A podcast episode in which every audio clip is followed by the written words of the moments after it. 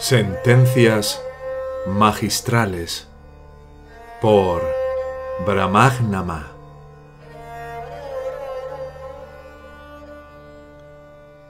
Acerca de los discípulos y de los santos, la madre solía decir, Chaitanya Devi tenía muy buenos discípulos. Los santos van y vienen, pero son muy pocos los que llegan a la meta siguiéndolos. Los hombres están ansiosos por pasar por sadhus, pero no les gusta ser sadhus. Madre tenía un inventario interminable de anécdotas e historias para ilustrar e impresionar cualquier punto. Su objetivo siempre fue dejarnos claro cómo, a pesar del hecho de que había innumerables sadhus, solo unos pocos eran serios.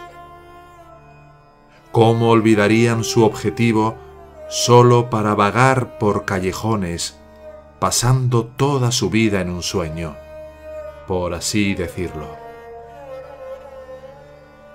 Ella diría, siempre te hablo de las trampas para que puedas evitarlas. Si un buscador avanza por el camino correcto, por muy lento que sea, seguramente llegará a la meta. Es porque sigue vagando por los caminos secundarios, cambiando de un lado al otro, de un sadhu al otro, que su viaje nunca termina. Me parece que estos sadhus son como peregrinos que tienen la intención de ir a Benarés, pero en lugar de tomar el camino a Benarés, ponen su equipaje sobre sus cabezas y deambulan por las calles de su propia ciudad. Todo esto es Maya.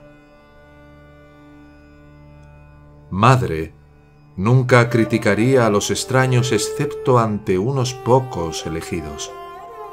Ella decía, una organización religiosa a gran escala está destinada a fracasar porque los buenos aspirantes no son tan baratos como las moras. También dijo, hay muchos gurús pero muy pocos buenos discípulos. Rara vez me encuentro con un sadhu que parezca estar siguiendo el camino correcto.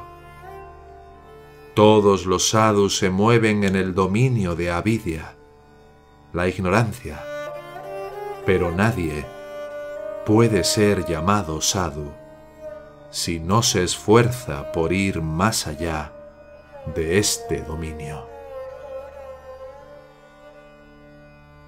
Esta escuela de sabiduría de la no dualidad tiene como propósito contribuir a facilitar el camino a la autorrealización.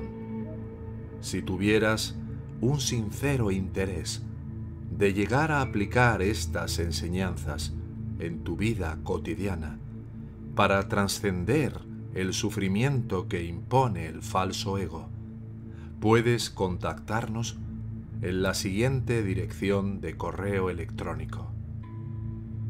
Hola arroba yo soy tú mismo punto com.